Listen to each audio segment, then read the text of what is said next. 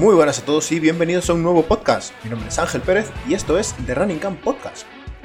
Siéntate, relájate y coge aire, porque la conversación que te traigo hoy te puede dejar un poco descolocado. Estoy hablando con Alejandro Molinero. Es un experto en respiración y vas a escuchar cosas muy locas que se pueden conseguir simplemente cambiando el ritmo de tu respiración, eh, la parte por la que respiras, etcétera, etcétera.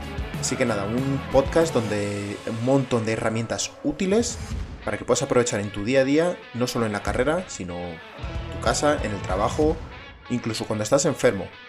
Así que nada, espero que disfrutes tanto como lo he hecho yo. Sin más, un saludo grande, feliz Ranin. Os dejo mi conversación con Alejandro. Adiós. Una de las cosas que más me, flipa, ¿no?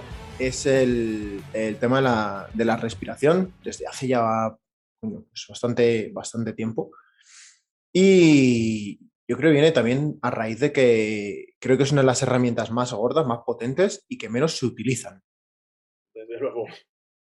¿Cómo, cómo llegaste tú a, a investigar y, a- y al mundo de la respiración? Cuéntame. Pues mira, te cuento un poquito. Eh, yo vengo del mundo de las artes marciales, entonces sí que es cierto que, que varios maestros, varias disciplinas que he practicado eh, ahondaban bastante en tema de meditación, técnicas de respiración, ¿no? Para gestionar un poco de, lo que estábamos haciendo. Entonces, bueno, eh, yo durante mi vida y todo mi proceso he ido aprendiendo, también en el acercamiento al yoga y demás, pero fue hace unos, ya camino de cinco años, que conocí a Chris, un maestro, es un, yo creo que es uno de los mejores breathworkers que existe ahora mismo a nivel planetario, porque ha hecho absolutamente todo, una persona muy inquieta. Entonces, bueno, fue una carambola a través de un entrenador que tenemos amigo en común. eh, me pidió organizar cosas por aquí por Madrid, le, conocí, hice una sesión potentísima con él que me voló la cabeza, porque un poco, como dicen, no estamos acostumbrados a, a ver la respiración, pues bueno, desde temas como muy orientados hacia el entrenamiento, hacia la postura, cosas como muy mecánicas, muy cuadriculadas, pero esto fue una, una vivencia de la respiración a nivel un poco eh, emocional, a nivel sentir, a nivel, a nivel abrir desde dentro todo lo que tienes. Y entonces ya no solo en mí, sino en todas las personas que estábamos allí haciendo la respiración, vi cosas absolutamente bestiales, ¿no? Entonces eso me voló mucho la cabeza y me, y me animó a, a ahondar en el proceso. De hecho, le pedí, él, él tiene una metodología propia, se llama Ethos Flow. Y entonces, bueno, empezamos unos cuantos coach, eh, todos organizados a través de mí, a, trabajar con él, de los cuales solo quedé yo al final, porque el proceso de formación era bastante potentillo y demás. Y habría, habría ciertas ventanas que no todo el mundo quiere abrir y, y cosas así. Entonces, bueno, la verdad que, que, trabajé mucho. Y ahí fue ya un poco cuando se disparó mi, mi inquietud. Yo soy una persona muy inquieta toda mi vida, eh, siempre busco encontrar los porqués. Eh, yo soy puramente científico, dudo absolutamente todo lo que hay, busco por qué de repente eso que me están diciendo de una manera a mí no me funciona e intento encontrar el por qué. Entonces me hizo ahondar mucho y la verdad que, coincidió también un poquito en el tiempo con que empecé a estudiar mucho neurología aplicada al, al, rendimiento, al movimiento, ¿no? sobre todo para readaptación de, de, lesiones y demás. Y entonces había muchísimas partes en las que confluía, ¿no? Y veía, ostras, pues como decías antes, que es una herramienta súper potente, que a lo mejor una manera de respirar determinada, pum, me ponía un área cerebral a funcionar de manera eficiente y cambiaba totalmente mi movimiento y cambiaba todo de, de manera súper fácil, sencilla y, y, y, casi inmediata, ¿no? Entonces, eso me voló, me voló la cabeza. Es que tiene cosas que a mí empecé, digo, como, como caí un poco en, en la respiración. Eh, creo que la primera vez que escuché eh, ser Brian McKenzie, seguramente. Sí, sí, sí. Um, empecé a investigar, ¿no? Y tenía. Hablaba de estas cosas que dices tú, tiene sentido. O sea, hay cosas que dices tú, tiene sentido. Y de buenas a pensar, joder, pues es que no tiene que no tiene más misterio respirar, que todos respiramos. Eso es así. Y, y precisamente todos respiramos, no le damos a lo mejor la importancia que, que tiene, ¿no? Es como, es la última cosa y si yo ya respiro. Pero claro, es que hay muchas maneras. Y de hecho yo empecé, y yo te puedo decir que a lo mejor lleva un año, dos años y pico, a lo mejor ya, haciendo eh, breathwork Uh -huh. mal. Ojo, eh, ya entra la persona y enseña, pero haciéndolo mal. Porque una de las cosas no sé si tú lo has escuchado, seguramente sí, es cuando se, creo que se malinterpreta mucho cuando se dice, eh, sobre todo en inglés, el belly breathing. Es confunde, es, es muy confuso. Porque un poco entiendes el, la historia que tienes que respirar un poco más abajo, ¿no? De que no respires con el pecho y más, pero es que realmente eh, hinchar la tripa como un globo no es eh, sinónimo de, activar eh, diafragma o de dilatar. Es mucho más movimiento de, a nivel de, parrilla costal. Y no fue hasta que conocí a Dana Santas, de Mobility Maker, hice un, tenía, tiene un workshop, de hecho, en su, en su web. Em, y hasta que no hice ese workshop, y básicamente su workshop eh, son dos horas enseñándote a poner, poner una postura para respirar, que es más fácil activar el, pues movilizar la parrilla costal y enseñarte esa respiración diafragmática. fue hasta que hice eso, tres respiraciones profundas y se me, literalmente, se me ensanchó la, la parrilla costal, hice, hostias. Ahora sí. Lo he estado haciendo mal todo este puto rato. Digo, esto este del, belly breathing y demás, digo, confunde mogollón. Digo, pero ¿cómo es posible que sigan utilizando gente que supone que son profesionales de esto, sigan utilizando este, este tipo de, de, nota o de cue para, para, enseñar a la gente a respirar? Porque no tiene nada que ver. Puedes estar hinchando la tripa todo lo que quieras sin activar bien el diafragma, sin, sin, sin llenar los pulmones realmente. Y una vez que aprendes eso, eh, fue como un plan de wow. Ahí sí que sí que es verdad que todo el, el, breathwork que había trabajado me había servido un poco, pues eso, a nivel de control un poco más de, sensaciones, de, estrés, de, para calmarme, para activarme. Sí, todo eso sí que había servido hasta ahora, pero realmente no tenía un, no lo había sido capaz de transportarlo al área del movimiento. Hasta que no conseguí esa parte más, más física de, de, movilizar y mover correctamente, que no lo aplica el movimiento, igual, y fue ya un antes y un después también a la hora de hacer sentadillas, de mover, de, trabajar la, movilización, los estiramientos incluso. Todo. Cuéntame más tú sobre eso, que eres el experto. Pues mira, cosas, cosas importantes lo que decías, ¿no? Yo, también cuando, cuando acabé la formación con, con Chris de Ethos Flow, lo siguiente que hice fue estudiar con Brian McKenzie su Art of Breath y estuve trabajando mucho, ¿no? Que me gustaba mucho de la orientación hacia la parte más de rendimiento, la parte más deportiva, que al final es, es la que yo trabajaba de siempre y, bueno, pues hay muchas cosas que están muy bien estructuradas ahí. Y, me gustó, pues supongo que lo habrás visto tú también, toda la parte que tiene un popoco de, las diferentes velocidades que llaman ellos las marchas, como las marchas del coche, ¿no? Que luego hablamos si quieres de ella. Hice el curso también, con, también hice el curso de... de, Y eso es una cosa que me, que me, gusta mucho, lo aplico muchísimo. Además, tú que te dedicas al tema de carrera, toda la gente que, va, que entrena conmigo, que se dedica también a correr, es, para, es parte de su menú. Es, facilísimo, es, facilísimo. Muy fácil de entender, muy fácil de aplicar y, demás. Y a raíz de lo que estabas diciendo, lo de la respiración eh, abdominal, ¿no? Entonces, esa mala interpretación que hemos hecho siempre. Al final, esto yo creo que el problema es que siempre la formación que hemos recibido en cuanto a la respiración ha sido como muy básica, ¿no? Muy de pilates, muy de yoga, pero ciertas cosas así como muy, muy básicas que siempre las habían explicado de una manera y en el queuing al final éramos muy, muy sencillos. Y al final, para facilitar la tarea, oye, mira, imagina que hinchas la tripa. Está claro que si tu, tu diafragma se desciende por la contracción, la, masa visceral se está comprimiendo y tiene que expandirse y esa tripa se expandirá, ¿no? Una de las cosas que, trabajo yo mucho es básicamente en, detalles muy sutiles. Y, una cosa que, estabas comentando es en encontrar las sensaciones. Muchas veces es, tiene que ser cuadriculado, tiene que ser así, no mueve esta costilla y en ese intento de mover la costilla estás generando muchas compensaciones, intentas rotar, intentas meter ciertas compensaciones con, el, con el raquís, con, las escápulas, con lo que sea, ¿no? Y nunca lo acabas haciendo bien. Entonces, las cosas que trabajo yo mucho son, son respiraciones desde cómo capto el aire, trabajo mucho la, parte de mejorar la inspiración, mucho la parte de la expiración también, la salida, y luego las cosas que me gustan más a nivel físico es despertar el diafragma, lo llamo yo, ¿no? Respiraciones muy sencillitas que nos ayuden a, sentir ese diafragma.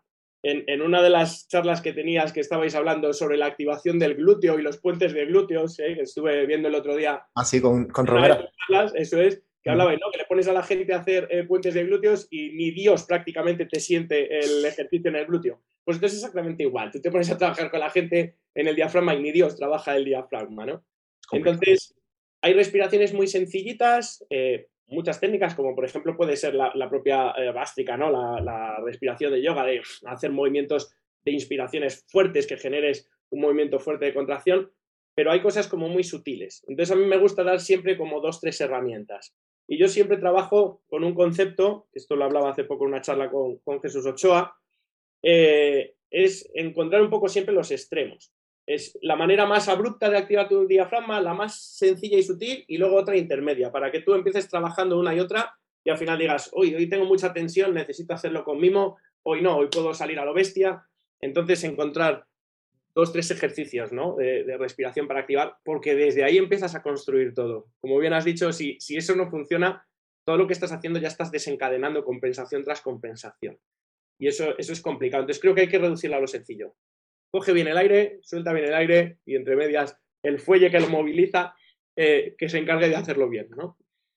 ¿Cómo son esas estrategias? Alguien que, lo dices, ¿no? Alguien con el que empiezas a trabajar nuevo, ¿cómo es la primera, cómo son esos primeros minutos? ¿Qué es lo que, intentas hacer ver? ¿En qué posiciones trabajas para intentar activarlo o que lo sienta?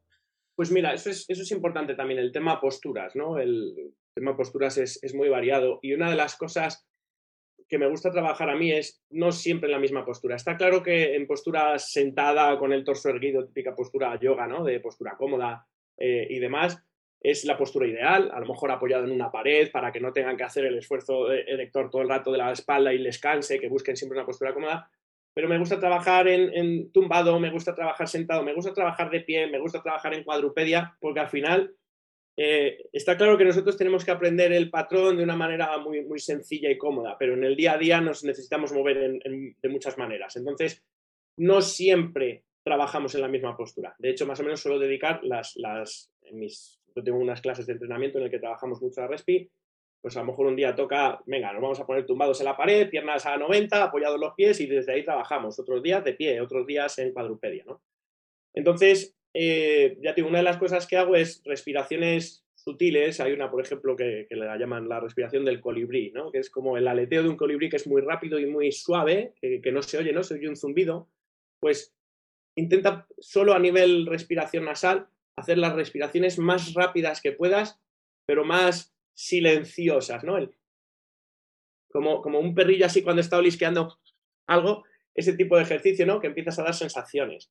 Otra cosa que me gusta también a veces es el, usar el sonido en, el yoga, ¿no? El, cantar el om y, muchísimas herramientas que se usan, los, mantras que se recitan, eh, al final lo que hacen es generar una resonancia en cierta parte del cuerpo por ejemplo, el propio OM, el sonido O, eh, redunda mucho siempre en la parte más baja de la caja torácica. Entonces, a lo mejor hacer una exhalación prolongada haciendo O, estás dando feedbacks, ¿no? Puedes unirlo a sensaciones más kinestésicas, tocar un poquito el diafragma, eh, buscar un poquito jugar con él.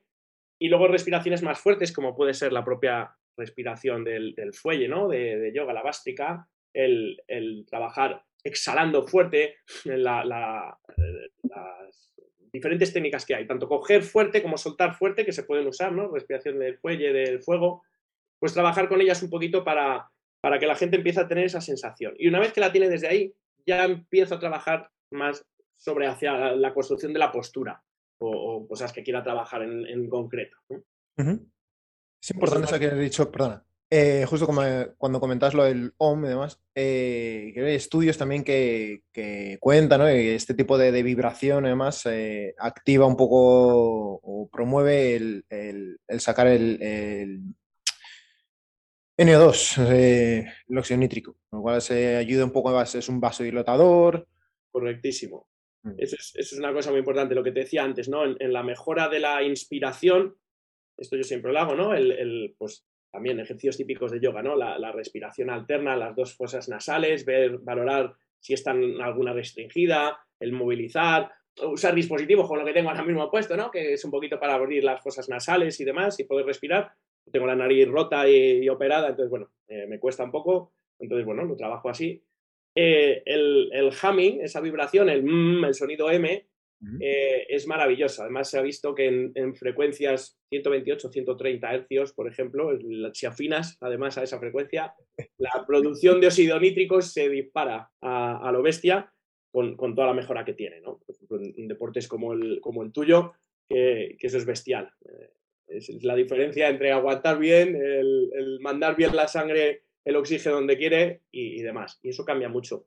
Y entonces toda esa vibración es bestial. Y luego ya no solo la parte física, que eso creo que es una de las cosas también que busco yo en, mi metodología de trabajo, es ver un poco más allá. Lo físico al final es, lo que está mostrando el cuerpo de todo lo que está sintiendo y lo que está procesando, ¿no? Es, la salida, lo que hace. Pero el, el OM, por ejemplo, y toda esa vibración, no solo el OM, sino los diferentes sonidos, al final nos hacen también activar ciertas áreas del cerebro. Nosotros también nos, sintonizamos con ondas cerebrales, podemos estar en ondas alfa, beta, beta, y en función de esa vibración, como hacemos, emulamos ciertos entornos que al cerebro le recuerdan a, relájate, a mantén el foco que tienes que concentrar. Entonces es brutal. Hay herramientas que son súper sencillas, como decías, nada más empezar, que al final, con, una técnica pequeña, estás mejorando tu producción de óxido nítrico, estás mejorando tu activación de áreas del miedo y, trabajar mucho más tranquilo. Es, brutal, ¿no? Hay herramientas muy sencillas y muy fuertes, muy, muy potentes. Vale, me gustaría llevar un poco más esta, esta primera parte, digamos, a esa, a esa zona un poco más mental, ¿no? De activar, pues, o bien metodología un poco más de activar o de relajar o de ponernos en diferentes, eh, diferentes zonas mentales. Y podemos ir luego al final un poco más a la zona un poco más mecánica y con ese tipo de, de respiraciones, pues eh, más de movimiento, lo que hablamos antes, ¿no? De las marchas de, de, Art of Breath y todo este tipo de, cosas. A nivel mental, ¿qué podemos hacer con la respiración? ¿Cómo nos ayuda? Vale, pues esto, esto es fácil. Mira, yo creo que en, la propia manera en la que nosotros respiramos y las diferentes fases, si, lo pensamos un poco con lógica y, de la manera que te voy a explicar, ya verás que más o menos es bastante entendible, vamos a, entender muchísimos, muchísimos conceptos. La inspiración es cuando yo tengo que captar esa energía para realizar la acción. Yo no puedo hacer ninguna acción si no inspiro. Necesito inspirarme, además la propia palabra lo dice, ¿no? Yo tengo que hacer alguna cosa y digo, venga, 3, 2, 1, cojo aire y me decido hacerla, ¿no? Entonces, eh, ¿Yo qué necesito? Mejorar mi capacidad de enfrentar un problema, mi capacidad de actuar ante él. ¿No? Te das cuenta, por ejemplo, valoras a una persona cuando viene y ves que todo el rato está hablando mucho, dice mucho, dice mucho, suelta mucho. Yo siempre lo digo, ¿no? La típica persona que habla mucho, suelta, suelta, suelta, suelta, suelta, suelta, suelta, suelta y coge poco aire, ¿no? Entonces, una persona que, su, manera de hacer es el, dejarse ir, pero nunca, nunca se atreve a enfrentar el problema. La persona que siempre dice, ay, es que, es que claro, porque es que me pasa esto, me pasa esto, me pasa esto, son todo excusas. ¿Y dónde está su coger aire y decir, espera, venga, voy a por ella, ¿no? La pausa primera, la pausa que tenemos entre la inspiración y la, y la expiración, eh, es ahí donde se acontece el intercambio gaseoso y donde ese oxígeno que he inhalado lo, cambio por mi CO2 y, elimino el CO2 luego en la exhalación, ¿no? Entonces yo eso lo atribuyo mucho también a la paciencia. tengo que parar, y dejar que, mi cuerpo asimile lo que acabo de coger, ¿no? Entonces yo digo el, tragar las cosas, el, el, asumirlas.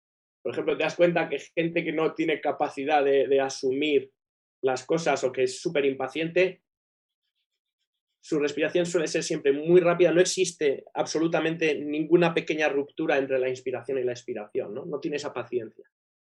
Eh, la expiración que, como digo yo también eh, tiene que ver un poco como dejarse ir, el relajarse, ¿no? Cuando una persona llega a casa cansado, se tumba en el sofá y lo primero que hace es ¡ah! Se, deja ir, se relaja y exhala, ¿no? Entonces la exhalación es un poco la capacidad que tenemos nosotros de relajarnos, de, dejarnos ir. Y luego la pausa final, la, pausa que haríamos entre la exhalación y la inhalación, es un poco la que llamo yo el, el abandono. Cuando tú dejas de respirar y de repente paras, y te quedas un rato ahí, eso es lo más cercano a cuando te mueres. Por eso expirar y expirar se dicen prácticamente igual, solo cambian una letra, ¿no? Y es un poco esa capacidad de, decir, vale, pues ya está, que sea lo que sea, ¿no? Y esperar otra vez un nuevo ciclo. Entonces, ¿qué es lo que pasa con esto? A nivel neurológico, la inspiración lo que hace es que nos dispara nuestro sistema nervioso simpático. Entonces, yo necesito acción, necesito estar enfocado para mi tarea, para mi competición, para lo que sea. Yo tengo que priorizar esa inspiración. Cosas que se pueden hacer absolutamente sencillas es que la inspiración sea más larga que la expiración. Haciendo eso simplemente durante dos minutos, coge el aire en dos, suéltalo en uno, o cógelo en tres y suéltalo en dos, simplemente con que sea más larga la inspiración, tú vas a notar que, tu sistema empieza a encenderse. Y no hay que hacer mucho más que eso. Al contrario, yo necesito relajar, necesito entrar un poquito a un sistema más vagal, después de trabajar, después de lo que sea, necesito descansar, voy a comer, necesito nutrirme y necesito estar en un momento tranquilo, pues empieza a priorizar tu exhalación. Entonces, pues alárgala. Se suelen trabajar en ratios en este sentido para, priorizar mucho la relajación. 1, 2, 1, 3, es decir, que sea el doble, el triple la exhalación que la, que la inhalación y así en ese sentido ya nos metemos mucho en un sistema vagal. Y luego después también podemos jugar con las apneas. ¿No? Las apneas, si necesito mejorar un poquito mi, nivel de CO2, mi producción de CO2 o, lo contrario, entonces, bueno, podemos jugar ahí un poquito con ellas. Entonces, ya digo que simplemente pensando en esas cuatro fases y dedicándole un poco de, cariño, yo ya puedo ver, y, a mí me sirve un poco para valorar a la gente que viene y decir, ostras, esta persona nunca hace pausa aquí, necesita un poco de paciencia, te das cuenta que es una persona muy impaciente, pues venga, pues tu ejercicio va a ser que me hagas apneas inspiratorias y ya está, y te vas a quedar ahí, ¿no? Entonces, es muy fácil. Con esa manera creo que es bastante fácil. Sí, no, la verdad es que es, me ha hecho mucha gracia, me ha recordado a cuando has dicho la persona que no calla y cuando y demás, porque es tan sumamente cansado dar charlas en público, porque es que no paras, estás todo el rato hablando, no consigues tener esos buenos niveles de, de entre oxígeno y CO2 y es muy cansado y mucha gente que no se expone a eso no le entiende lo cansado que es realmente estar continuamente hablando.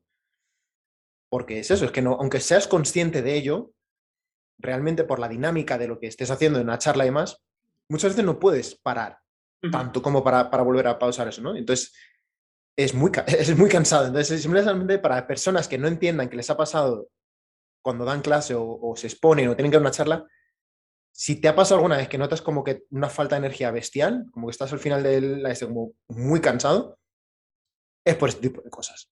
Está claro, está claro. Y hay herramientas también muy interesantes, ¿no? Eh, por ejemplo, lo que estás diciendo, en esos momentos que estoy tan cansado, que necesito un punch energético. Hay, por ejemplo, dos, herramientas que solemos hacer muy, muy potentes nosotros de manera natural. Una es el bostezo y otra es el suspiro, ¿no? El, meter el aire o el meterlo a lo bestia. Ahí te está diciendo tu sistema, necesito oxigenarme, aquí esto, esto no va bien. Entonces, eh, son buenas herramientas que también se pueden usar de una manera sencilla, ¿no? Hacer un suspiro es inspira, y cuando llegues prácticamente a la parte final, mete uno o dos eh, reinspirados, ¿no? Para, generar ese momento.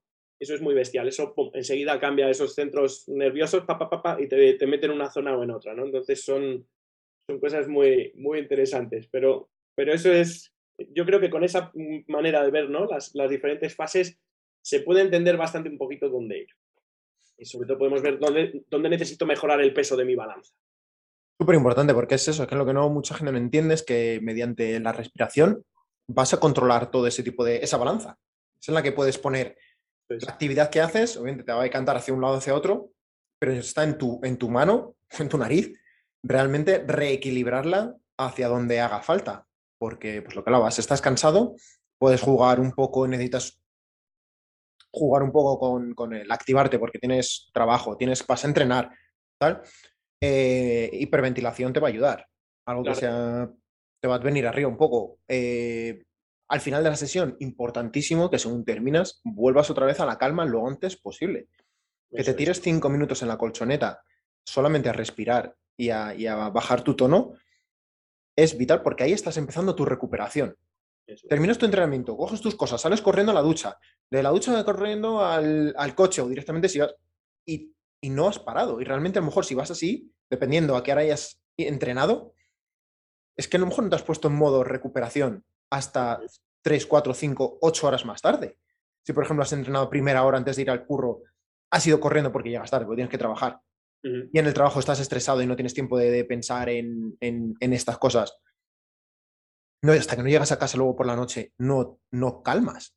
No, no, eso, eso está claro. Y, y además, que ya no, solo, ya no es solo eso, es que eh, para asentar toda la tarea, el aprendizaje de lo que haya hecho. Y ya no, ya no me refiero solo a la actividad física que hacemos nosotros, ¿no? Estoy haciendo mi trabajo y luego tengo que decir, hostia, qué bien lo he hecho, ¿no? Y, asentar esos procesos mentales, si yo no hago esa recuperación y yo no estoy en ese sistema nervioso parasimpático, estoy más tranquilo, yo no voy a generar esos neurotransmisores como dopamina que ayudan a que yo fije ese aprendizaje de lo que acabo de hacer y lo meta en mi memoria para después utilizarlo, ¿no? Para estudiar, para trabajar, para las tareas. Estoy haciendo destrezas y habilidades con mis atletas, necesito que las asienten en su cabeza, ¿no? Lo que dices tú, si sales corriendo y sales ya en modo huida, pues es muy raro que eso se quede ahí, ¿no? Entonces, eso es una manera muy guay. Yo creo que lo habla también muy bien eh, Brian McKenzie en este sentido, que yo siempre uso esa referencia, es que nosotros podemos usar esa respiración como acelerador o freno, pero que también es nuestro odómetro y nos dice a qué velocidad vamos. ¿no? Entonces, eso está muy bien. Y lo bueno, que, es lo que estamos diciendo desde el principio, es que es a tiempo real. Tú te das cuenta en un solo segundo que si eso está mal, lo cambias durante tres minutos y ya el sistema ha cambiado totalmente. Es automático.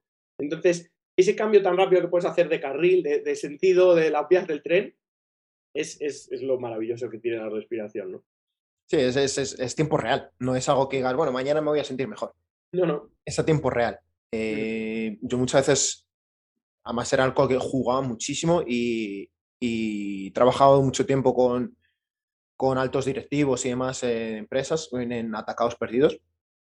Les ves cuando están estresados, cuando están en momentos de, de tal, les ves lo que hacíamos siempre, no fallaba, era, empezamos con, algo de respiración.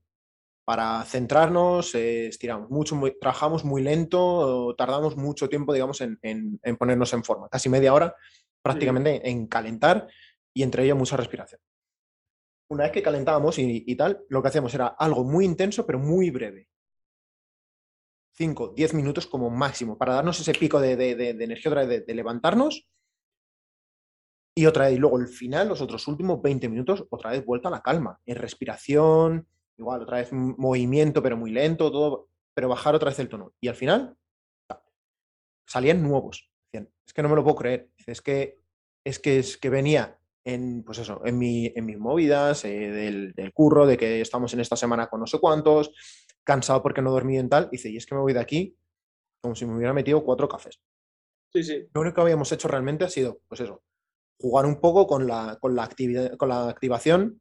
Al principio, pues quieres levantarle un poco porque le ves que está cansado y está fatigado, vamos a levantarle un poco. Y luego al final eso, vamos a volver a bajar el tono, pero bien, ya. eso es.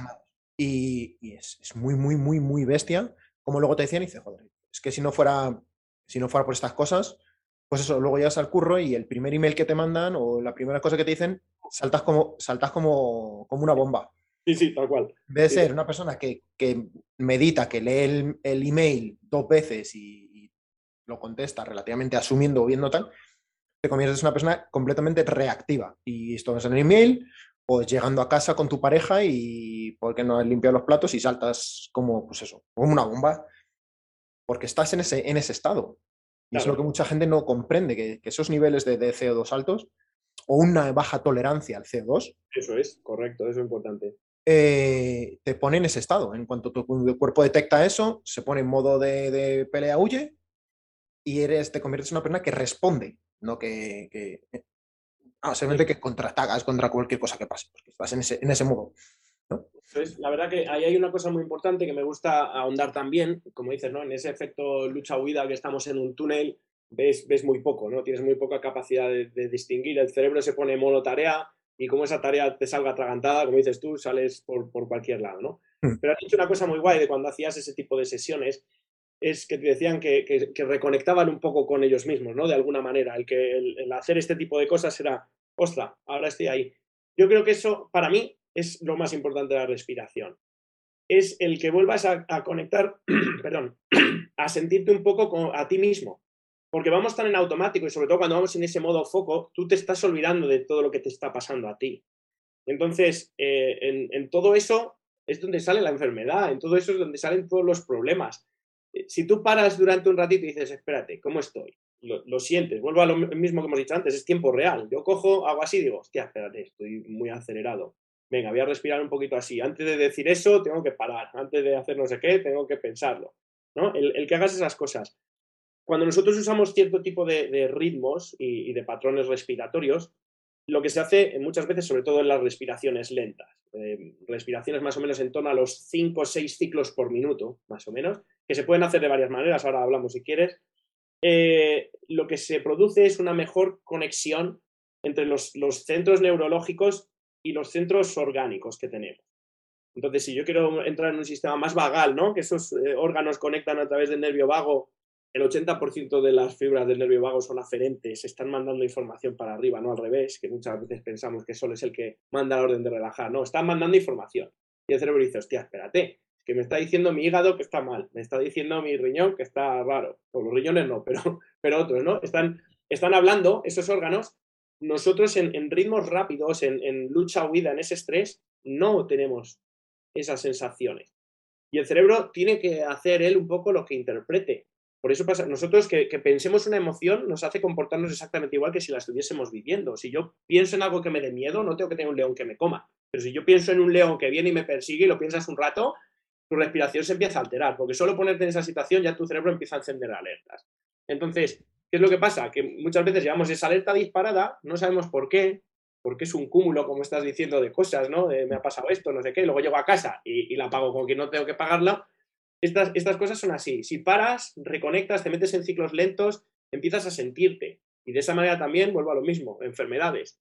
Si tu estómago está diciendo, oye, esto está mal, esto está mal, esto está mal, esto está mal, no le haces caso nunca, pues dirá, vale, pues adiós. Entonces me, me autodestruyo, da el botón y adiós. Y enfermedad al canto, la que sea, ¿no? Y, esto es importantísimo. Yo creo que lo más poderoso que tiene la respiración es eso, es volver a conectar contigo mismo. Y volver a conectar contigo mismo es todo. Lo podemos usar hacia la parte más, más física o hacia una parte más espiritual, más de como quieras eh, llevarlo. maravilloso, ¿no? Pero eso yo creo que es un punto clave, la reconexión. Es tiempo, antes estás obligado a, un poco a escucharte, ¿no? Entrecomillado. Eh, hace antes de televisores, sobre todo antes de los televisores. O sea, teníamos mucho tiempo libre y muchos momentos de aburrimiento. Tenías que escucharte a ti mismo por narices. Claro. Hoy es facilísimo apagar esa, esa vocecita. Muy Todo el mundo tenemos un teléfono en el bolsillo. No es solo culpa de, los teléfonos, no, Pero es un poco todo. Es, claro. Pero que es muy fácil. Antes de esos tiempos muertos, una cola en una fila de esperando para comprar las entradas o cualquier cosa, estabas ahí. Y si estabas solo, porque tal, estabas ahí. Y no había más leches. Tenías que esperar. Tenías que esperar. Ahora enseguida, ya ni, ni siquiera eso, ¿no? Aunque fueran esos pequeños momentos, yo creo que son, son, eran vitales para lo que dices tú, esa reconexión con, contigo mismo, de saber dónde estás y cómo estás. Hoy se están perdiendo. Entonces tenemos que forzar un poco, entre comillas, tenemos que, que... Sí, realmente es eso, eso, tenemos que forzarlo, que pararlo de manera eh, que esté programada eso es. Hacer esa recalibración. Y yo creo que además una cosa que se puede hacer a esto que estás diciendo es eh, que tiene que ver con lo que estábamos hablando antes de la paciencia. Ahora lo que queremos es la inmediatez. Yo doy al botón y lo tengo ya. Entonces, antes no, antes nos teníamos que currar las cosas para, encontrar algo, incluso no teníamos que trabajarlo. Entonces, la mentalidad ya era distinta. Pero, pero es esto, es, es la capacidad de decir, espérate, ¿por qué no X veces al día paro un ratito a hacerlo? Es que no, necesitas irte al Himalaya a una sala con incienso a oscuras y a cantar om, que es maravilloso, pero no es necesario eso. Hazlo unas poquitas veces al día. Nosotros respiramos 20.000, 30.000 respiraciones a los ritmos que respira la gente normalmente, 30.000 repeticiones al día.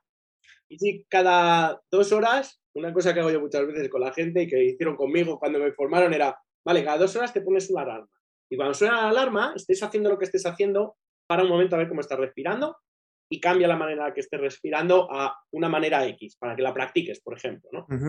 Entonces, te das cuenta que si durante el día haces ciertas respiraciones, pues durante el día estás recibiendo cierta información y es una información muy cambiante, lo que estábamos hablando antes del efecto del, del odómetro.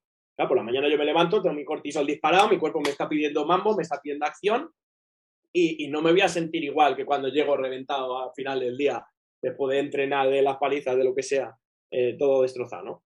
Pero, pero eso me sirve para ir recalibrando mi sistema. Y si yo todos los días dedico un poquito de atención, pues seré mucho más eficiente. Yo pongo el ejemplo también de, un avión.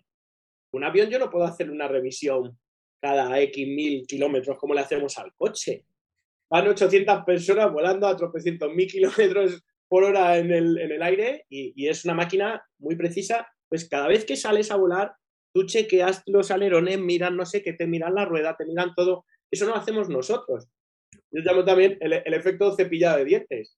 Te lavas los dientes dos, tres veces al día. pero no te paras ni siquiera a ver cómo te encuentras eh, un miserable minuto, ¿no? No. Entonces, hay una buena manera que les digo yo, ¿no? En la costumbre de hacer una por la mañana al levantarte, una al acostarte y alguna que otra vez durante el día. Es una manera de que tu cerebro vaya, vaya recibiendo fotos de cómo estás. Y en función de esas fotos él puede decidir muchísimo mejor. Vale, entonces suponemos, eh, quien esté escuchando esto se nota que está ahí atacado, se nota respiración relativamente activa. Por cierto, hablando de que es una respiración relativamente activa, ¿cuántos ciclos serían, consideras que son muchos por minutos? Tantas respiraciones, tanto inhalaciones como exhalaciones en un minuto. Mira, para que te hagas una idea, eh, la eupnea, la respiración normal que acontece más o menos es como de un segundo y medio a dos la inspiración, dos segundos y medio, tres la expiración. Es decir, estaríamos en unos cinco segundos, ¿vale? Cada ciclo. Entonces, 12, por poner la cantidad más o menos al minuto, sería como la, parte normal. Todo lo que respiremos hacia arriba es un poquito más acelerado, pero más o menos en umbrales de hasta 15, incluso hasta 18, se puede considerar que más o menos es normal, porque a veces vuelvo a lo mismo, ¿no? Depende de los momentos del día, mi cuerpo va un poquito más rápido todo lo que esté por encima de 20 ciclos por minuto, estás respirando muy rápido, ¿no? Entonces, respiraciones que te das cuenta que son muy cortas, muy rápidas, muy, muy altas, ¿no? Muy de musculatura accesoria a mi cuello y todo. Además, típico momento, ¿no? Estoy ahí como en el boca, en el cuello, no sé qué, párate y mira cómo está respirando. Seguro que está respirando rapidísimo, pam, pam, pam, pam, pam, pam. Entonces, eh, como te decía antes, no esa capacidad de a tiempo real. Vale, haz una cosa. Siente, coge un reloj, le das al, al crono y cuentas cuántas respiraciones haces en el minuto. Y dices, he hecho 25. Vale, pues respira a la mitad de velocidad que estabas respirando. Es decir, voy a respirar a 12 minutos. Vale, pues voy a coger en 2, soltar en 3, o coger en 3 y soltar en 3. En el momento que haces eso durante 2 minutos, tu estado energético se ha cambiado. Y ya has bajado ese ritmo y si tú has respirado a la mitad de velocidad, tu ritmo neurológico y mental es la mitad. Y si respiras tres veces menos, es una tercera parte. Entonces, eso es importantísimo, es, una manera muy rápida, pero todo lo que sea por encima de, yo diría eso, 18, 20, ya es que estamos muy, muy, muy atacados. Y una persona que contenga muy controlado este tema de, la respiración y demás, ¿cuántas respiraciones puede hacer por minuto? ¿5 o 6? Claro, más o menos es lo que te digo, eh, las 5 o 6 que te comentaba antes en el minuto, al final tú piensas que en, esos, en esas cuatro fases que te comentaba antes, ¿no? La inspiración, la expiración y las pausas intermedias entre una y otra, al final yo puedo jugar ahí a modular. ¿Vale? La respiración coherente, también una respiración importantísima, hay varios libros maravillosos al, respecto. lo usaba muchísimo en psiquiatría, en, estrés postraumático, en, en casos así bastante graves. Es como 5 inspiro, 5 expiro, ya eso haces 10 segundos, estás metiendo en 6 el minuto. Incluso si las personas son muy altas, también te dicen 6, incluso 7 a lo mejor eh, coger y soltar. Nos estamos yendo eso, a una franja de unas 5 o 6 respiraciones en minuto. Pero ¿qué pasa? Que no todo el mundo está preparado a lo mejor para hacer un ciclo respiratorio de 10 segundos, sobre todo si me vienes en un patrón de, hiperventilación, de, de, respiración muy, muy compleja, ¿no? Entonces, ¿qué puedes hacer? Puedes usar esas cuatro fases con partes más pequeñitas. Y si en las cuatro fases lo que hago es meto dos segundos, dos inspiro, dos aguanto, dos suelto, dos aguanto. Eso es mucho más fácil de gestionar y ya no estamos yendo a ocho.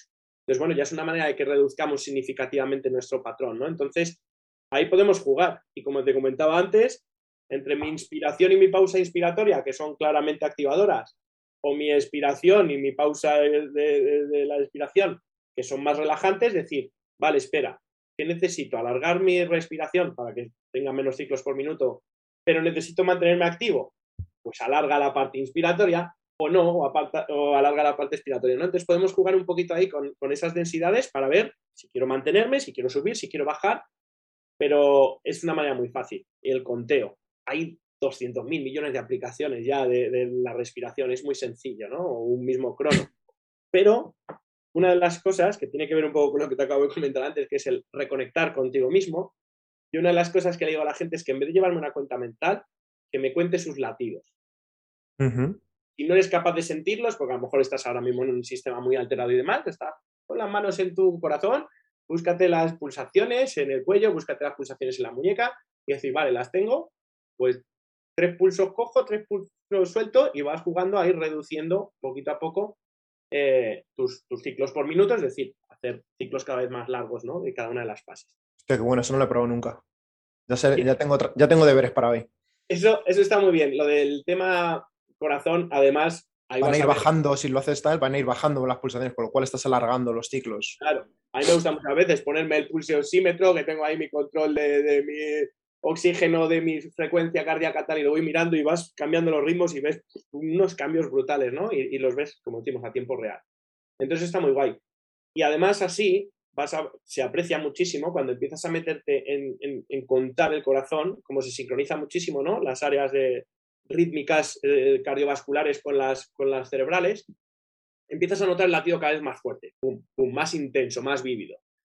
Y en ese latido intenso y vívido te das cuenta que cuando inspiras, si estás haciendo ciclos largos, empieza pa, pa, pa, pa, pa, pa, pa, y como cuando empieza a bajar, pa, pa, pa, pa. Eso que decía, ¿no? Que la inspiración acelera y la, y la expiración relaja. Entonces es una manera muy, muy buena porque así te das cuenta y dices, ah, ostras, pues entonces lo que necesito es tirar hacia una parte más relajante y, y te, da, te da sensaciones, eso es lo importante. Mola porque todavía miras incluso aún más adentro de ti.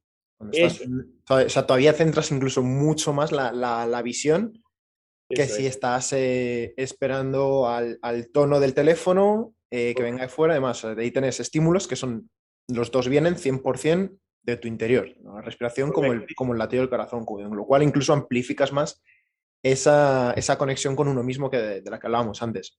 me parece, ya te digo, me parece, me parece un truco cojonudo que estoy deseando poner a probar. Hoy mismo lo voy a, me voy a tumbar a, a pues probarlo. Eso, es genial. Y luego ya, pues el decir, oye, mira, el encontrar, decir, oye, pues yo para mi respiración más tranquila me encuentro a gusto haciendo, yo qué sé, cojo en cuatro, aguanto en cuatro y suelto en cuatro.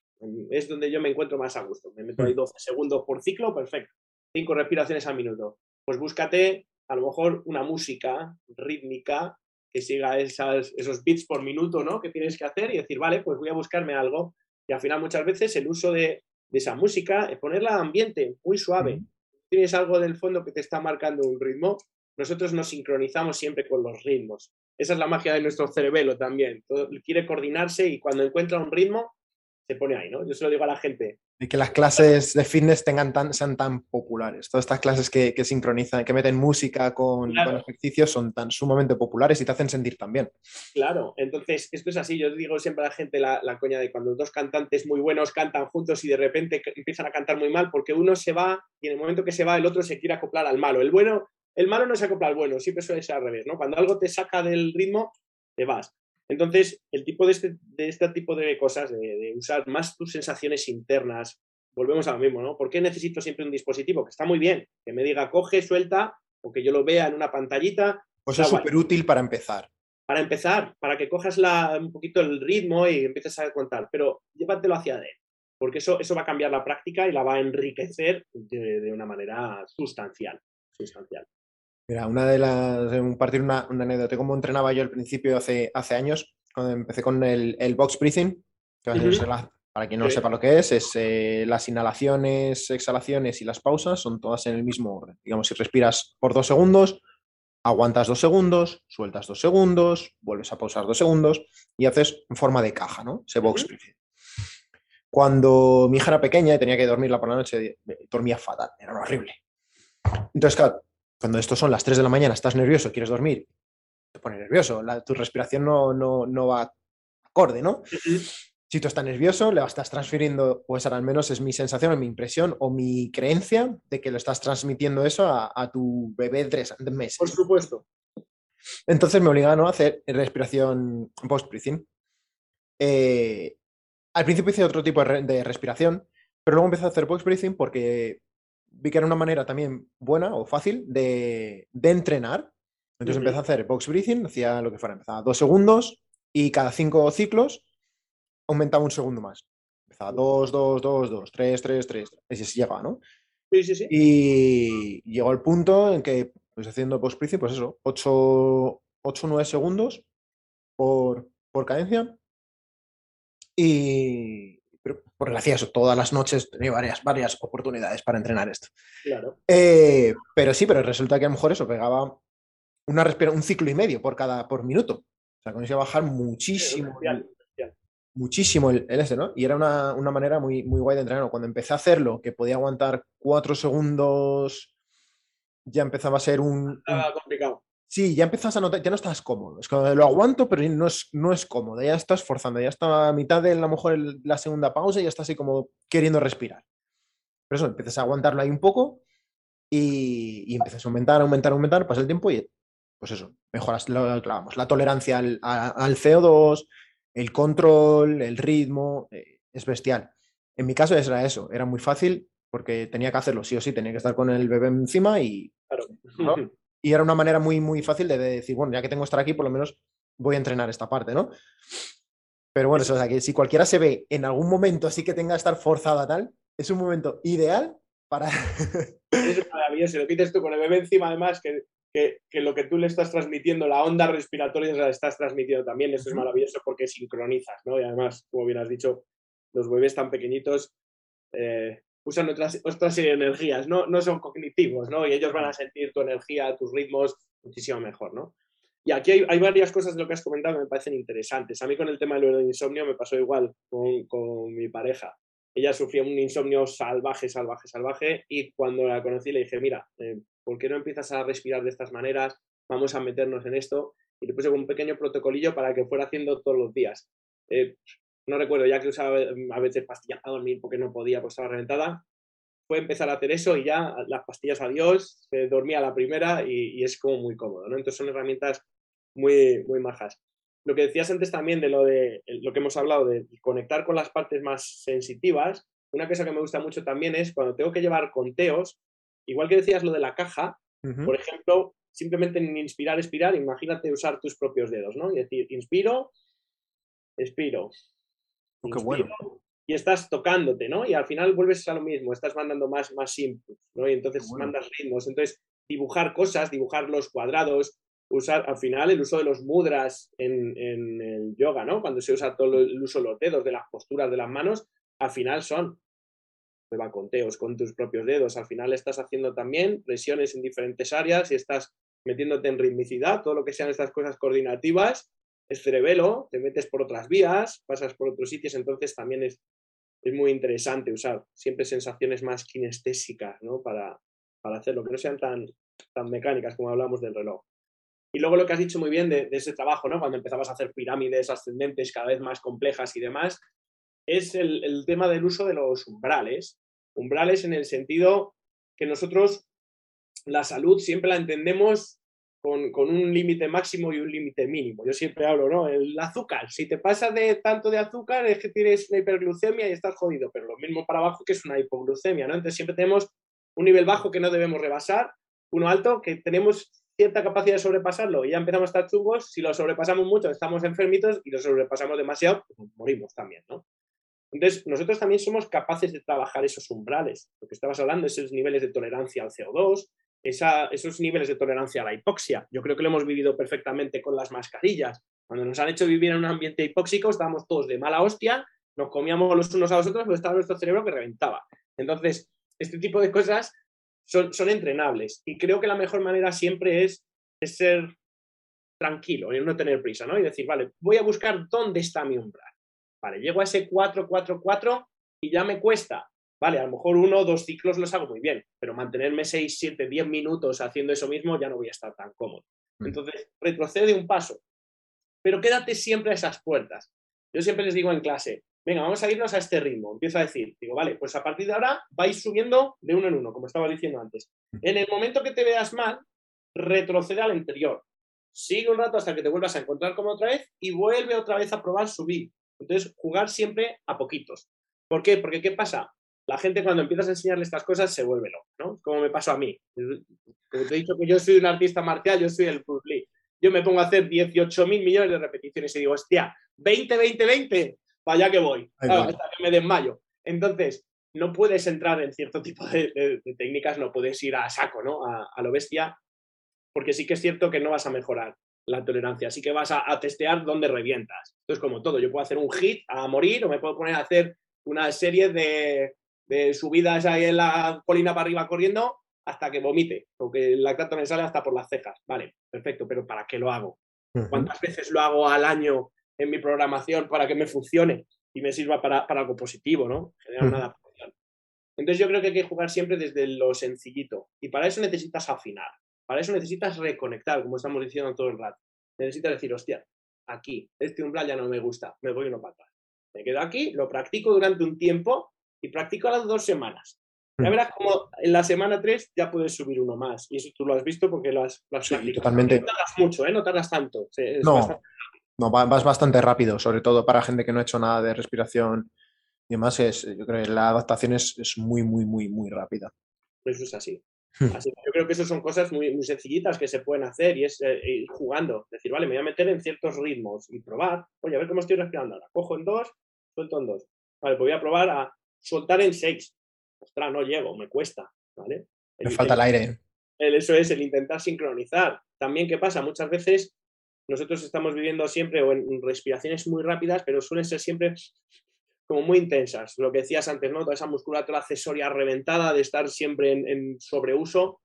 Y eso yo creo que es importante. El aprender a respirar mucho más superficial. Yo les digo en clase, vamos a respirar como los ninjas, no me pueden escuchar, ¿no? Tiene que ser muy silencioso. El que casi, casi si pones una pluma debajo de tu nariz, vibre lo justo y no se mueva mucho, ¿no? Porque la gente siempre cuando dices, vamos a hacer un ciclo de cinco segundos soltando, sueltan tan fuerte que en el segundo uno y medio ya se han quedado. Ya no tienen más. Claro. Entonces decir, no, aprende a sincronizar tu, movimiento respiratorio con, esa respiración que quieres hacer y durar exactamente eso, ni un segundo más ni un segundo menos. Es un arte eso.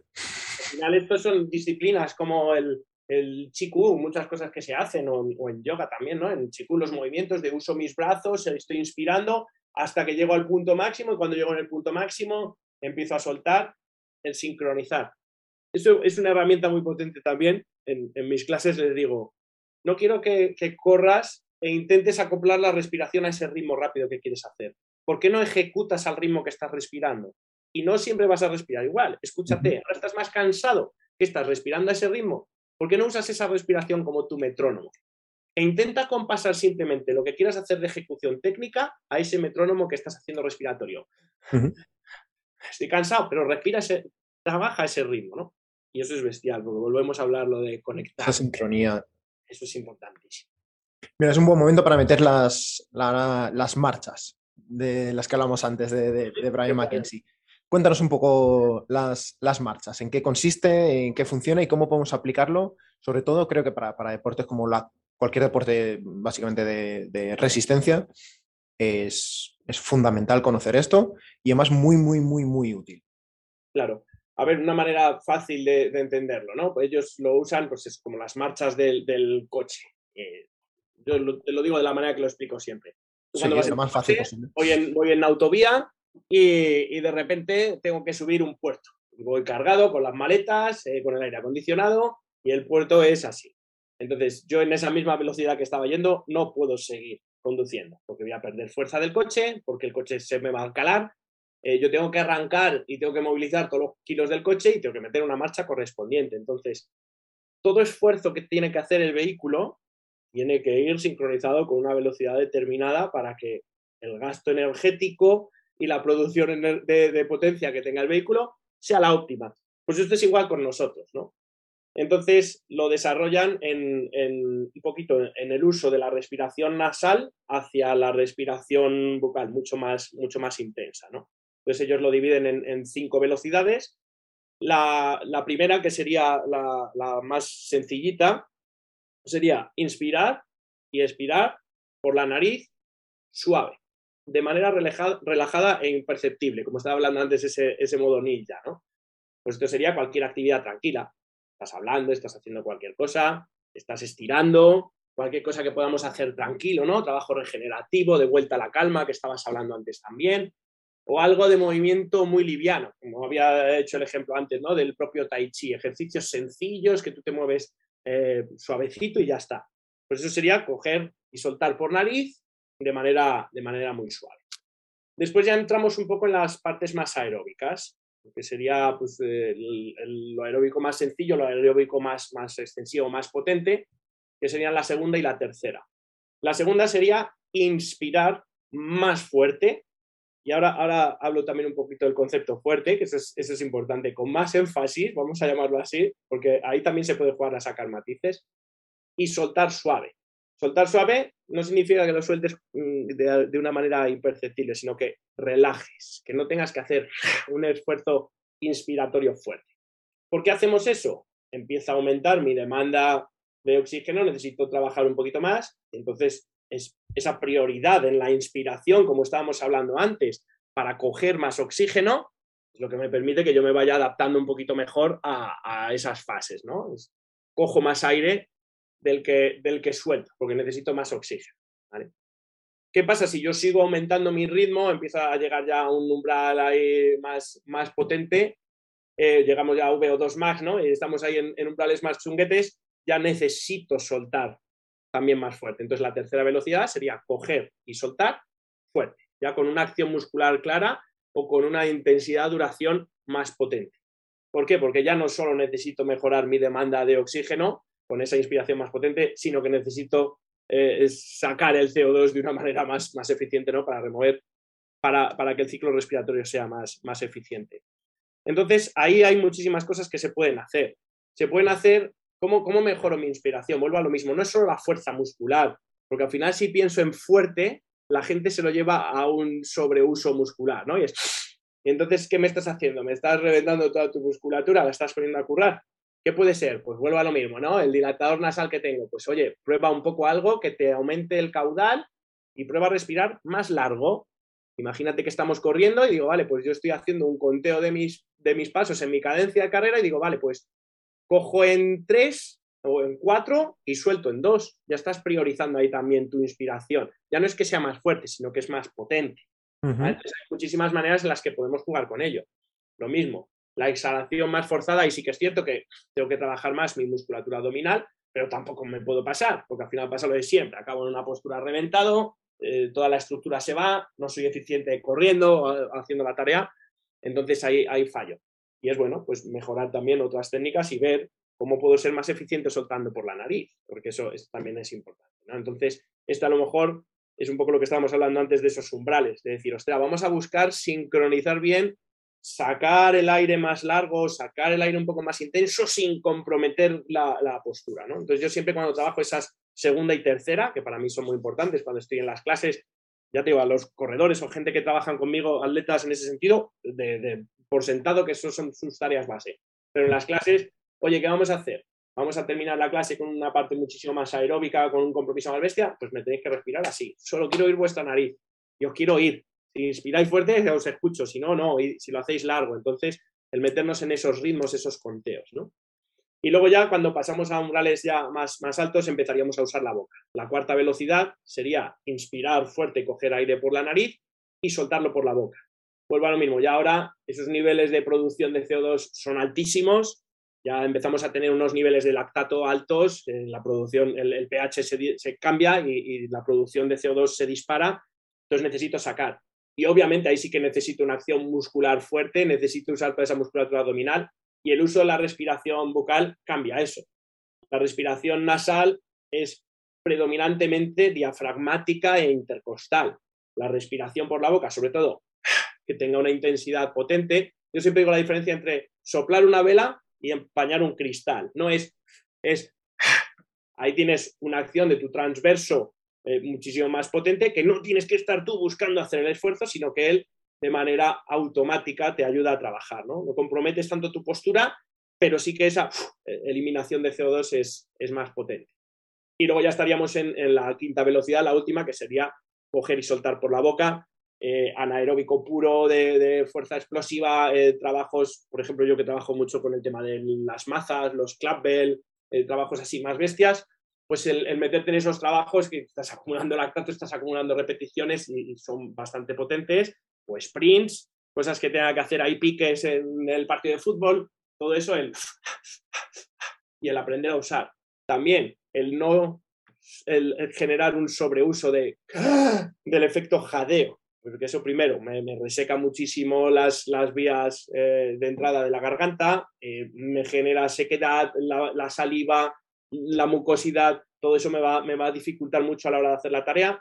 yo siempre digo el efecto chupito por una pajita. Es más el, efecto, ¿no? El, poder,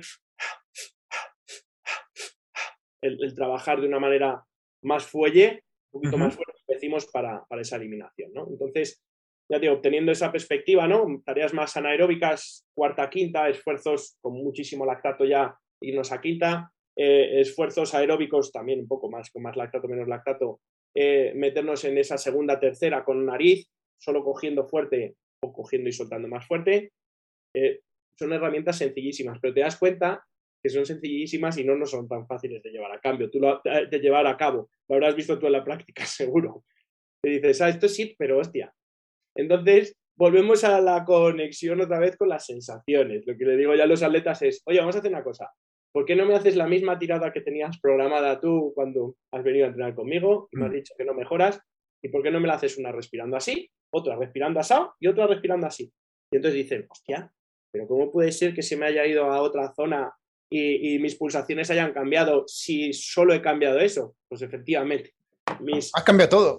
Claro, claro al final, si yo necesito ser eficiente en el uso de los estratos, de los sustratos energéticos correspondientes para la tarea que quiera hacer, necesito glucógeno, necesito eh, grasas, necesito lo que sea, tengo que ser eficiente a la hora de usar. Lo que estábamos hablando del coche. Yo no puedo ir con el coche sobreacelerado. No, me voy a sin combustible. Es, además, haciendo. Si tú haces lo que sea un circuito, incluso sea andando, y haces el mismo circuito, o sea, 5 kilómetros andando y haces los 5 kilómetros respirando solo por la nariz y dices, venga, voy a dar una vuelta, segunda vuelta, respiras por la boca, ha cambiado completamente el sustrato que has utilizado para, para andar. Incluso el mismo ejercicio, mismo ritmo, mismo todo. Y cuando haces un análisis de gases, vas a ver que has utilizado mucho más carbohidratos en la respirando por la boca que respirando por la nariz. Pero muchísimo más. muchísimo más. Se, multiplica exponencialmente. Y es el mismo ejercicio. Entonces, lo que tú hagas como respires va a afectar a qué estás utilizando. Es más, respirar por la boca consume un 42% más de, agua, o sea, exhalas un 42% más de agua que por la nariz, con lo cual te estás deshidratando antes incluso. Claro. Entonces, todo este tipo de cosas, de conceptos, que no entiendo por qué en un deporte, en deportes, sobre todo aeróbicos, no es más eh, popular o no más conocido. Se conoce mucho, todo el mundo habla todo el día de geles y de qué gel me va mejor y me va a dar menos dolor de tripa. Y, y nadie le está, está diciendo que cuando tú respiras por la boca, consumes un 42% más de agua. Entonces, bueno, gasta, básicamente, estás, te estás deshidratando un 42% más fuerte, más, rápido. Entonces es como, coño, vamos a trabajar esto, ¿no? Yo creo que merece la pena forzar o enseñar el cuerpo a, usar la nariz y hacerte más tolerante a, esos ritmos. Cuando tú empiezas a utilizar la boca igual, pues lo mismo, estás haciendo que, tu, que tu, nivel de lactato suba.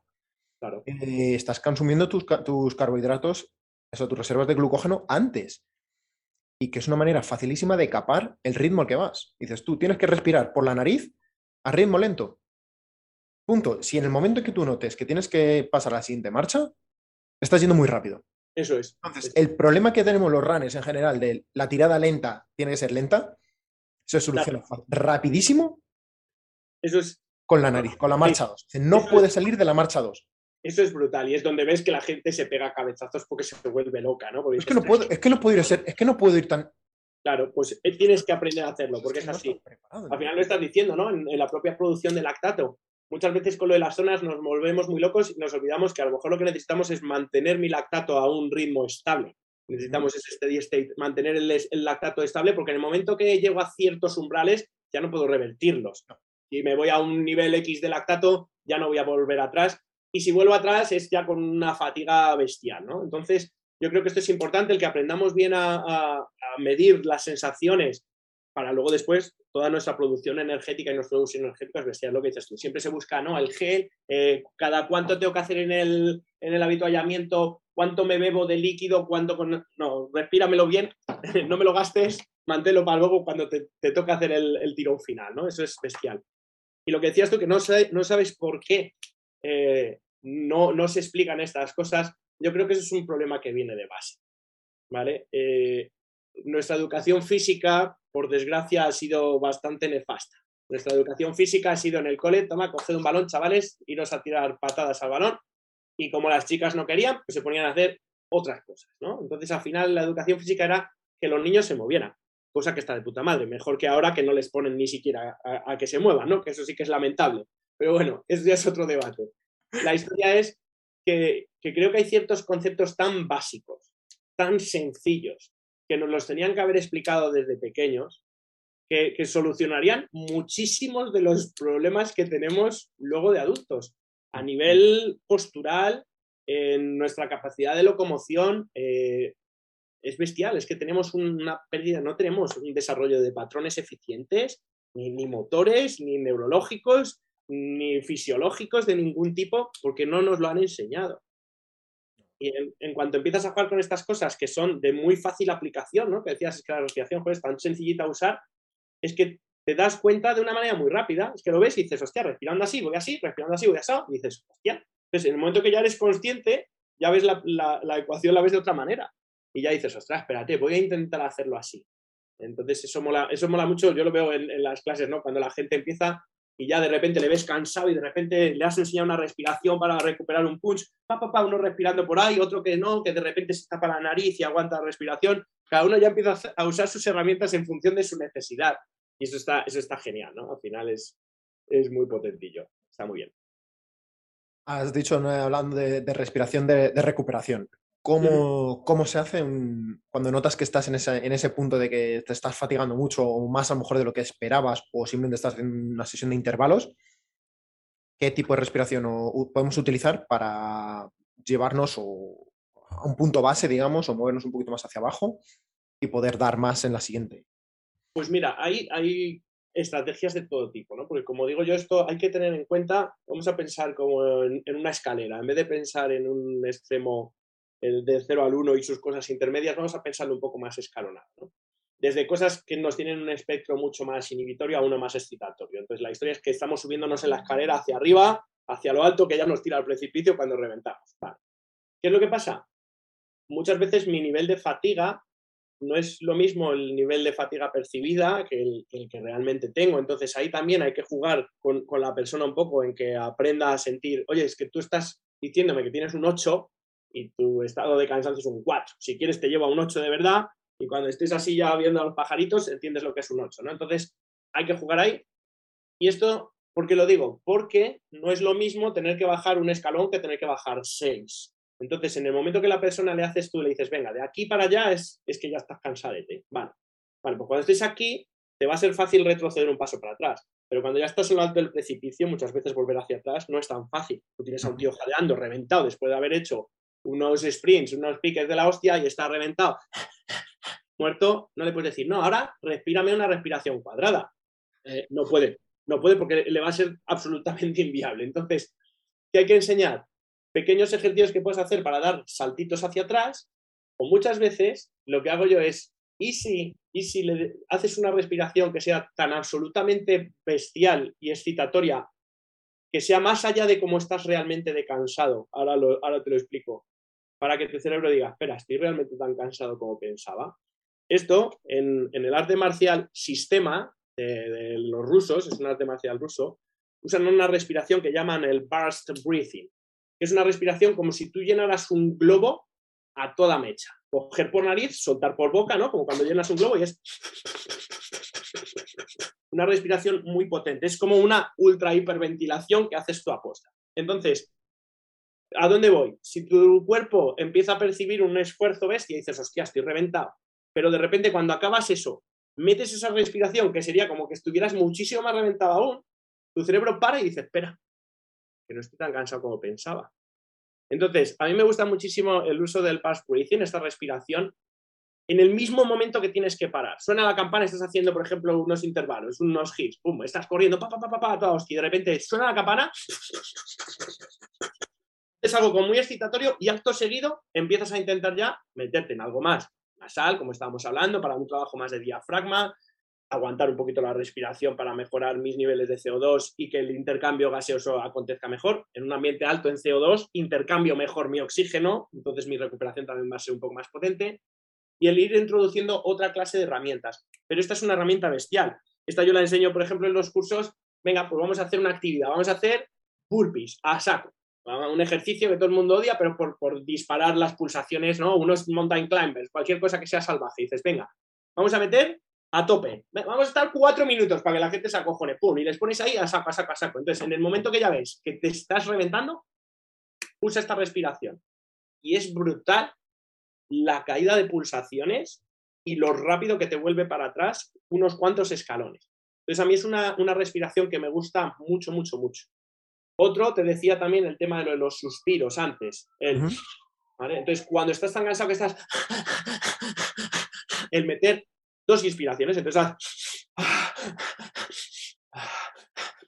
Entonces, ese uso de ese suspiro, como ese reinspirado, papá, le dice al cuerpo, espera, coge energía, coge energía, coge energía. Entonces, son, son ejercicios muy disruptores porque enseguida le dicen al cuerpo, espera, que no estás tan mal como tú pensabas, aunque estés en un estado de fatiga ya, que las piernas no te van, que todos llegamos a esos puntos, ¿no? Pero, pero eso es así. Entonces, para mí, esos son unos ejercicios fabulosos. Es, excítate más de lo que realmente tu cuerpo siente y exagera esa hiperventilación. La hiperventilación la, hemos visto siempre como un enemigo porque la vemos desde una perspectiva eh, patológica, ¿no? Es una persona, un asmático, un EPOC, cualquier persona que tiene enfermedades ahí eh, pulmonares complicadas, eh, siempre está en un patrón chungo o algún órgano que le está variando muchísimo su pH y le hace que esa persona esté en hiperventilación. Hay cientos de, patologías y enfermedades asociadas. Y siempre lo hemos visto desde ese plano, ¿no? Porque cuando lo hemos estudiado, lo hemos estudiado desde el plano médico. Y lo hemos visto así. La cuestión es que el uso de las hiperventilaciones, vuelvo a lo que te hablaba antes de los centros neurológicos, hay cientos de métodos que usan la hiperventilación Veamos un Wim por ejemplo. Veamos la respiración holotrópica, que el otro día me regalaron el libro de Stanislav Grof, un, psiquiatra que fue el, uso, el, que empezó con el uso de psicotrópicos para tratar enfermedades y demás, inventó una metodología de respiración eh, que se basa en las hiperventilaciones, muy parecido así del estilo para que te hagas una idea de, un Wim eh, porque eso te, te, permite que en esos momentos eh, que estás en un estrés altísimo, tú puedas meterte por ciertas áreas u otras del cerebro y decir, espera, te quieres ir a la amígdala, estás acojonado, quieres decirme que pare porque eso no te gusta, y si te enseño otra vía por otro lado. Y entonces se pueden hacer cosas muy potentes también trabajando las hiperventilaciones de manera controlada. Puede crear alucinaciones reales. Es, brutal. Eh, yo, he tenido, es lo que te dije, la, experiencia que hice con, mi maestro cuando le conocí fue un poco así, ¿no? Fue una sesión de respiración así y no fue una respiración cortita, estuvimos una hora haciendo hiperventilaciones, entonces como te puedes imaginar, eh, unas tetanias musculares espectaculares, eh, alucinaciones, eh, sensaciones extracorpóreas, es una cosa como muy potente, ¿no? ahora que dices de, sensaciones extracorpóreas, eso me, me pasado una vez y fue, fue haciendo igual Winhoff, fueron pues tres minutos y medio no es que pues, no respire, no respire, o donde estás eh, aguantando la respiración, de tres minutos y medio. Y ese es un momento de, estos que dices tú, no se me va a olvidar en la, en la puta vida. O sea, fue un momento de, de, pues de relajación, de paz absoluta, donde no hay nada, es un, un latido súper bajo en ese aspecto, tres minutos tal, como podía ver como desde fuera y todo, era como un plan de, estoy viéndome ahí quieto, tranquilamente, estoy viendo la cocina, estoy viendo el salón, es, como, fue una sensación hiper rara. Y ya digo, tres minutos y medio que, recordaré toda mi vida y fue eso. Fue al terminar tres rondas de, de Wim Y cuando estaba a mi, a, mi pic de, respiraciones, donde lo trabajaba muy mucho todos los días, tal. Y, y hostias, es, muy, es muy heavy. Y, vuelvo a lo mismo, ¿no? En disciplinas como el yoga lo, lo llevan trabajando milenios, ¿no? Eh, e, este tipo de prácticas y, a nivel mejorar tu conciencia y llevarla a otros niveles, no hay mejores herramientas que las hiperventilaciones, eso es así.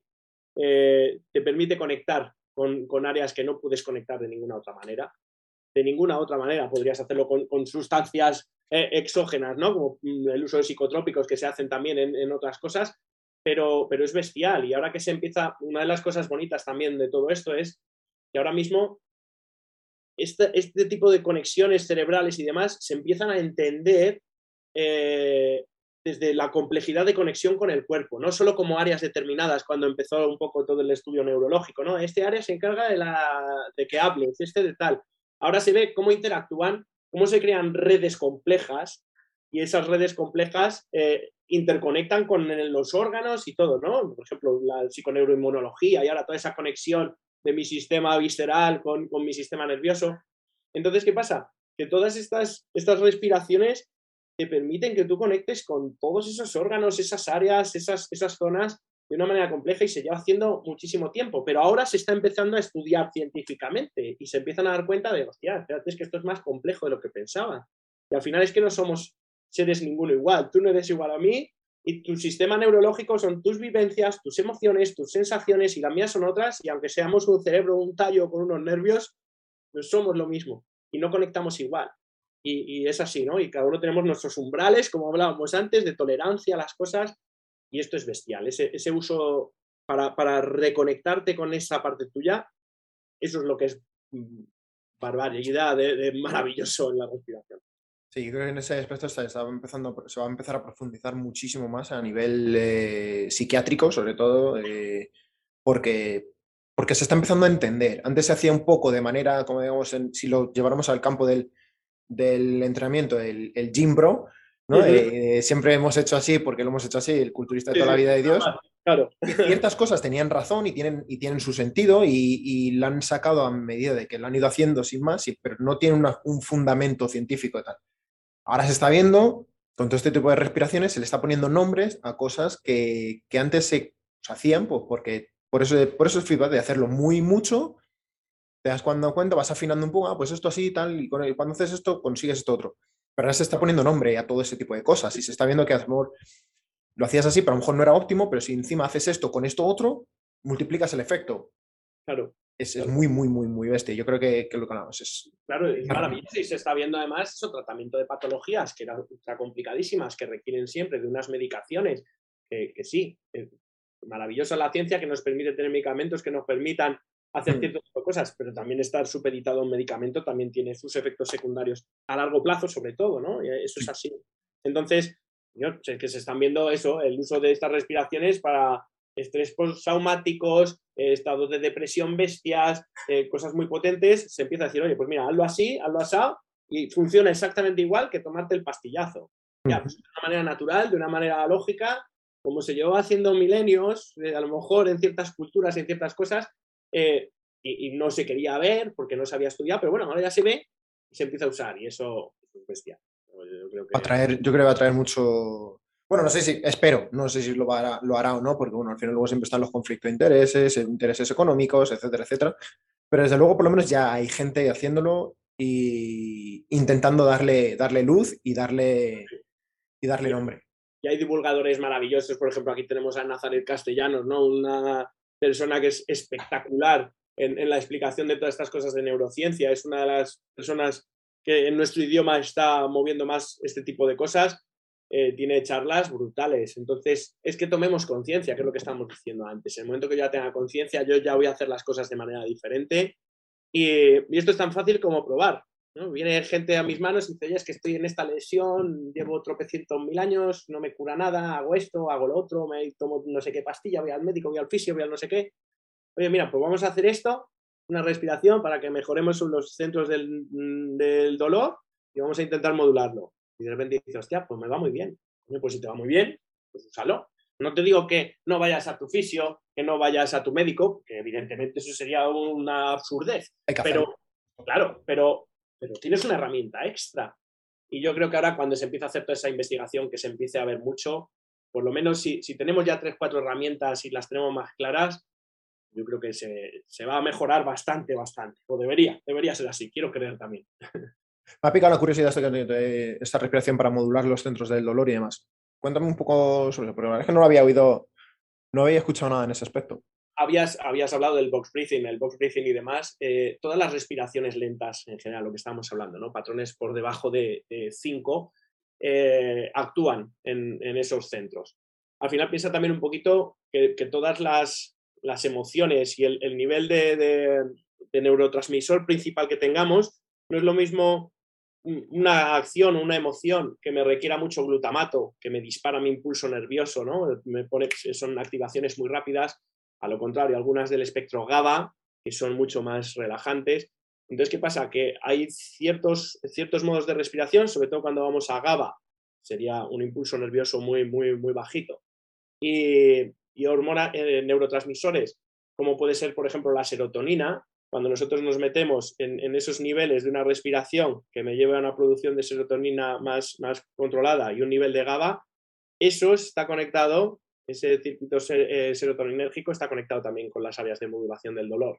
Cuando te metes en esos patrones, lo que estás haciendo es relajar primero el sistema, hablar mejor, esa comunicación entre el órgano, la zona correspondiente con el cerebro, ese feedback que se hace mutuo de ver cómo están y actúas activando o inhibiendo ciertas áreas que tienen que ver con, ese dolor. ¿no? Entonces, la, respiración lenta está documentadísima en, el uso de la modulación del dolor. Y vuelvo a lo mismo, no, no, tiene que ser un patrón determinado, que es lo que estamos diciendo antes. Es que a lo mejor si me dicen haz un 4-4-4-4, la box breathing básica, no la aguanta casi nadie, ¿no? ¿no? me da, eso es, no me da, me, va a causar estrés porque estoy sintiendo asfixia o entonces, oye, empieza a ralentizar tu ritmo, vamos a bajar a tal, vamos a hacer, pues eso, vamos a un 2-2-2, como decías, vamos a estar unas semanas aquí, vamos a pasar a 3-3-3.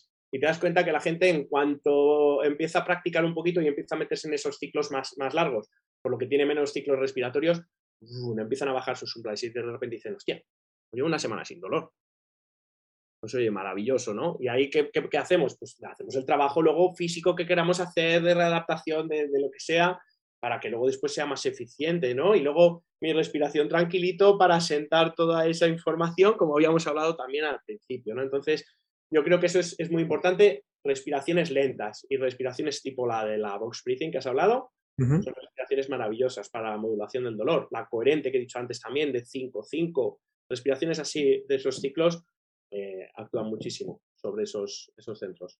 Te digo, pues tiene muchísimo sentido porque cuando tengo migrañas, eh, de manera completamente intuitiva, eh, tiendo, mucho, tiendo mucho a eso. bajar a, prestar muchísimo, prestar muchísimo atención a la respiración y a bajarla, y calmarla, hacerla muy, muy, muy controlada, inspiraciones largas y expiraciones largas también. claro. Cosas que funcionan también muy bien es, respiraciones que nos aumenten un poco la, excitabilidad del, nervio vago. Y hay muchísimas cosas que se pueden hacer.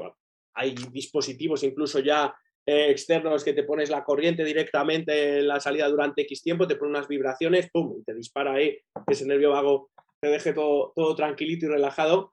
Hay muchas cosas, pero hay respiraciones sobre todo que tienen que ver mucho con la vibración que hablábamos antes, ¿no? Todo lo que tenga mucha resonancia en nuestra garganta, sobre todo con la, emisión de sonido, con, los ruidos y, demás, nos ayuda mucho. El humming que hablábamos antes también, el mmm del OM, eh, todo ese tipo de cosas generan mucha vibración, estimulan ese nervio vago y el nervio vago en el momento que empieza a decir, venga, vamos a bajar el pistón, dentro de un sistema más parasimpático, de recuperación, de asimilación de información, de asimilación orgánica, de lo que tenga que hacer y ahí es más fácil también cuando tengo dolor, ¿no? Vamos a algo más lento, más relajado, vamos a vibrar, vamos a respirar en, ciclos eh, muy largos para que hagamos poquitas respiraciones a minuto. Es brutal, es brutal y funciona muy rápido y muy bien. Las migrañas que dices, por ejemplo, en, la oreja, si nosotros estimulamos toda la zona de la cimba concha, de, de esta parte dentro, aquí tenemos el 97% de las fibras que tenemos conecta directamente con el nervio vago. Entonces, vibración, cualquier cosa que puedas dar estímulos, hay, dispositivos de vibración que lo pones en el oído y lo dejas, generas un disparo en la zona vagal y eso ya te relaja y baja umbrales de dolor, es brutal. Sí, utilizo, coño, eh, eh, Neuralink, em, eh, ¿cómo se llama? bueno, diferentes ondas y demás, con cascos y demás. Para trabajar un poquito eso. es, es, algo que, que, a mí me ha funcionado súper bien también. Eso es maravilloso. Sí, no, no, no, la verdad es que, la verdad es que sí. No mala respiración en ese caso, imagínate, cuando estás haciendo esto. Sí, no, no, o sea, es poner los, los, cascos un poco para tener esa, esa, vibración ahí más y luego con sumado a la respiración, y la verdad es que, que ayuda muchísimo, ayuda muchísimo, muchísimo. Aunque sea bajarte el umbral de lo, lo, agudo y lo molesto de la situación o prolongar los periodos de cada cuando sufres los episodios, ¿no? De, esas migrañas, jaquecas, la gente que tiene todos estos dolores, es, alucinante, ayuda mucho. Sí, sí, sí, sí, no, totalmente. Y parece mentira que a lo mejor dices, a los que somos incluso sensibles al, ruido y demás, que te pongas realmente unos cascos y tengas ruido ahí, mm, que no dejas un ruido. Claro. Sin embargo, no, no hace peor el este, al revés. En mi caso me, ayuda, me ayuda muy mucho a, manejar y a estabilizarme.